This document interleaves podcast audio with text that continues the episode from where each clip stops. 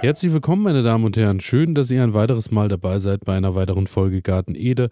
Mein Name ist immer noch Elias und heute dreht sich alles um eine Kultur, die ich natürlich auch bereits ausgesät habe. Was heißt natürlich, ich hing ja in diesem Jahr so ein bisschen hinterher. Wenn ihr länger dabei seid, habt ihr das sicher mitbekommen. Aber für eine Kultur ist definitiv im Februar die Zeit, die Samen in die Erde zu bringen und dann zu Hause erstmal ein bisschen vorzuziehen. Denn sie benötigt eine gewisse Zeit, um groß zu werden und dann natürlich auch, um reichhaltig Blüten zu tragen. Es dreht sich heute alles um die Andenbeere, Kapstachelbeere oder auch Physalis. Und mit der Physalis habe ich so in den letzten zwei Jahren meinen Frieden geschlossen, denn ich habe es tatsächlich geschafft, die Physalis-Pflanzen auf äh, so eine angemessene Größe zu bekommen, dass wir da auch wirklich einiges äh, ernten konnten und auch einige Brotbüchsen und Schalen zu Hause gut gefüllt werden konnten mit Physalis, auch mit reifen Physalis. Denn auch das ist so eine Sache, aber da komme ich gleich zu. Erstmal generell, Physalis stammt natürlich aus Peru, ist daher auch eine Pflanze, die mehrjährig kultiviert werden kann. Allerdings muss sie natürlich, da sie frostempfindlich ist, auch überwintert werden in Räumen, wo das natürlich dann funktioniert. Draußen im Garten werdet ihr die nicht über den Winter bekommen. Und wenn ihr das Ganze ähm, irgendwo in euren vier Wänden machen wollt, benötigt ihr auch einen Platz, wo sie dann auch so ein bisschen ihren Platz hat. Denn ähm, wenn ihr die mehrjährig treiben lassen wollt, braucht ihr auf jeden Fall auch schon mal einen größeren Kübel, wo wir dann auch wirklich so bei 50, 60 Litern, denke ich, sein sollten, dass die auch ordentlich wurzeln kann und ordentlich austreiben kann im Jahr. Die kann zurückgeschnitten äh, werden, auch im Winter. Daher habt ihr so vom, vom oberen her, sage ich mal, von allem, was über dem Topf steht und wächst, gar nicht mal so viel. Ich habe das alles auch schon mal ähm, ausprobiert, muss aber sagen, das Überwintern ist bei mir ähm, leider erfolglos geblieben. Habe ähm, die Physalis über den Winter ein bisschen im, äh, in der Garage abgestellt, die auch natürlich nicht beheizt ist und auch nicht im Wohnhaus mit dran ist. Der Boden ist dann halt auch ab und an tatsächlich auch mal 1 Grad und 0 Grad und ähm, ja, dann hat sich das mit der Physalis leider auch erledigt gehabt.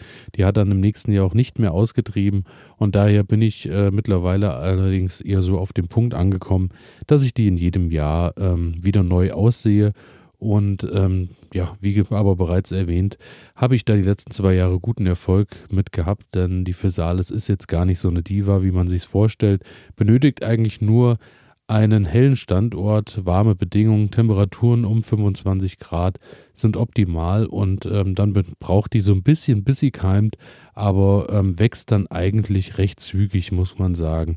Bei mir ist es so, ähm, dass die größte Schwierigkeit erstmal die ist, die so schön auszusehen und äh, in die Anzuchtpaletten zu packen, denn die Samen sind tatsächlich sehr, sehr klein. Also wirklich, da habt ihr, wenn ihr für Sales ähm, Samen kauft, passt ein bisschen auf, wenn ihr die Tüte entleert, denn die Samen sind wirklich doch nochmal ein ganzes Stück kleiner als bei euren Chili-Pflanzen. Wirkt eigentlich ein bisschen so, als ob es Lichtkeimer wären, so klein wie sie sind, sind aber Dunkelkeimer, müssen unter die Erde und ähm, ja, die keimen bei mir wie äh, alle Pflanzen jetzt zu der Jahreszeit auf der Fensterbank. Und wenn die so eine gewisse Größe haben, wandern die erstmal mit in den Wintergarten. Dort stehen sie dann auf jeden Fall frostfest, haben dann teilweise, wenn kalte Nächte sind, auch mal nur 10, 15 Grad. Aber da kommen die gut mit zurecht und tagsüber wachsen die dann eigentlich schön vor sich hin. Und dann so ab April, wenn die Zeit losgeht, dass ich meine Pflanzen zu Hause abherde, sprich morgens nach draußen bringe und abends wieder reinhole und äh, die Sonne es zulässt, explodieren die dann eigentlich. Also ich hatte dann im letzten Jahr in meinen 10x10er Töpfen wirklich äh, schon Riesenpflanzen, die ich dann auch schon stützen musste. Also die haben dann schon ordentlich Platz gefordert und so ist es dann auch bei euch im Garten. Die benötigen wirklich genügend Platz. Also da müsst ihr wirklich äh, an Orte schauen, wo ihr das Platzangebot auf jeden Fall auch habt, denn die werden auch gut und gerne in einem Jahr mal 1,50 Meter hoch und äh, verzweigen sich wirklich ordentlich und gehen in die Breite, werden richtig schöne Büsche. Daher habe ich auch gelesen, Rankhilfe macht da durchaus manchmal Sinn. Bei mir im Tunnel hatte ich in diesem Jahr eine Physalis, die habe ich ein bisschen angebunden, einfach an die Stäbe vom Folientunnel und konnte die ein bisschen abstützen, weil dann doch auch hier und da, wenn da viele der kleinen Schirmchen dranhängen von der Physalis, die auch gut und gerne mal abbrechen, daher muss man da so ein bisschen hinterher sein, dass man das Ganze so ein bisschen ähm, hält, denn ähm, sonst habt ihr wirklich ein bisschen zu viel Bruchschaden am Ende. Und ja, draußen war es dann aber meistens so, dass ich die einfach habe vor sich hin wuchern lassen. Draußen wachsen sie auch bei weitem nicht so schnell als im äh, Folientunnel oder im Gewächshaus.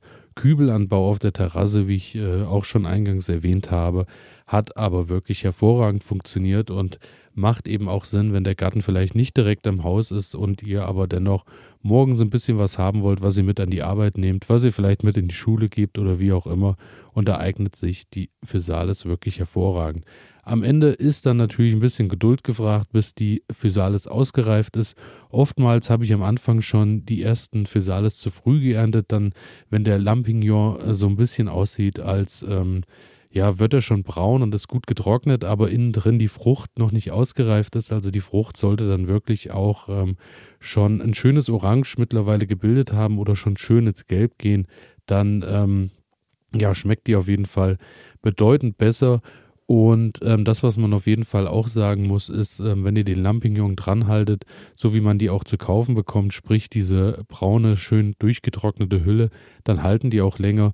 Und tatsächlich ist es so, dass die äh, bei trockener haltbar, äh, bei trockener Lagerung wirklich lange, lange haltbar sind, können allerdings auch eingefroren oder getrocknet werden. Und da muss ich sagen, das habe ich noch gar nicht probiert, einfrieren oder äh, tatsächlich auch trocknen oder dürren. Ähm, ist vielleicht eine Sache, die ich mal angehen möchte. Mittlerweile ähm, oder über die Jahre war es bei uns noch nie so, dass die so lange gehalten haben, weil ähm, die doch von allen sehr heiß, heiß und innig geliebt werden und daher auch schnell gegessen wurden, dass wir da gar nicht so viel über den Winter hatten. Aber gut, mal schauen, wie die Ernte diesem Jahr ist. Ich habe mich in diesem Jahr auch wieder für die Dulceria entschieden und habe die auch, ähm, ja, ich glaube, so auf zehn Pflanzen in diesem Jahr und ja, bin gespannt, wie viel von den zehn Pflanzen wirklich groß und stark werden. Wenn es am Ende zehn sind, freue ich mich natürlich auch, wenn diese zehn Pflanzen im Garten schön vor sich hin wuchern. Und äh, das Ganze, jetzt kommen wir zum Werbeteil, muss ich natürlich als Werbung deklarieren, obwohl ihr äh, natürlich auch wisst, äh, dass ich Werbung mache nur für Produkte, bei denen ich auch 100% dazu stehen kann, wie zum Beispiel bei der Anzuchterde Floraton 3 von Floragard. Ich werde ausgestattet, dankendwerterweise von Floragard. Vielen Dank an der Stelle und bin da auch wirklich zufrieden. Und die Floraton 3 ist ein Weißtorf-Tonsubstrat mit feiner Struktur und niedriger Aufdüngung für die Aussaat und für die Stecklingsvermehrung im besten Fall geeignet und kann tatsächlich auch sogar im Schildkrötenbereich eingesetzt werden. Schildkröten habe ich keine, aber auch das soll als Schildkröten-Einstreu tatsächlich funktionieren. Und die Floraton 3 ist so meine ja, eierlegende Wollmilchsau, was die Anzucht und Aussaat angeht. Da bin ich wirklich sehr begeistert, weil die schön die Feuchtigkeit hält und ich da eigentlich auch wirklich eine fast 100% äh, Keimchance und Keimfähigkeit habe. Also da fühlen sich meine Pflanzen wirklich sehr wohl. Manchmal nutze ich die sogar auch nach der Aussaat noch und äh, lasse die Pflanzen, wenn ähm, es Kulturen sind, die so im April herangezogen werden und die dann nur so einen Monat oder was in, im Substrat stehen, dann lasse ich die da auch drinne stehen und äh, bis die rauskommen in die Erde. Und auch dazu eignet sich ähm, Defloraton 3 ganz hervorragend. Also auf jeden Fall meine Aussaaterde Nummer 1 Floraton 3 von Floragard habe ich euch natürlich auch wie immer in den Shownotes verlinkt. Dann könnt ihr euch das Produkt anschauen. Ich kann die euch nur ans Herz legen und freue mich natürlich auch, wenn ihr mich morgen wieder ans Ohr legt und zwar bei einer neuen Folge morgen am Dienstag von Garten Ede. Bis dahin freue ich mich natürlich wie immer, wenn ihr Folgen abonnieren drückt und mir eine positive Bewertung da lasst. Bis morgen. Ciao.